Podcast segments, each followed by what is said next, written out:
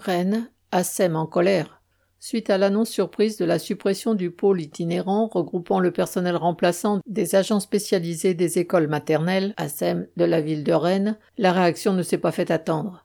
Jeudi 25 mai, une centaine d'ASEM sur environ 250 employés dans les maternelles se sont rassemblés devant la mairie avant de défiler dans les rues de la ville derrière une banderole entre guillemets Les ASEM ne sont pas des pions. Déjà en sous-effectif, elles ne veulent pas de cette suppression qui va dégrader leurs conditions de travail et comptent bien continuer le combat. Elles ont prévu de se mobiliser les mardis et jeudis. À l'appel de l'intersyndicale regroupant tous les syndicats de la ville, un rassemblement était déjà annoncé pour le 1er juin devant la direction de l'éducation et de l'enfance avec une assemblée générale. Correspondant Hello.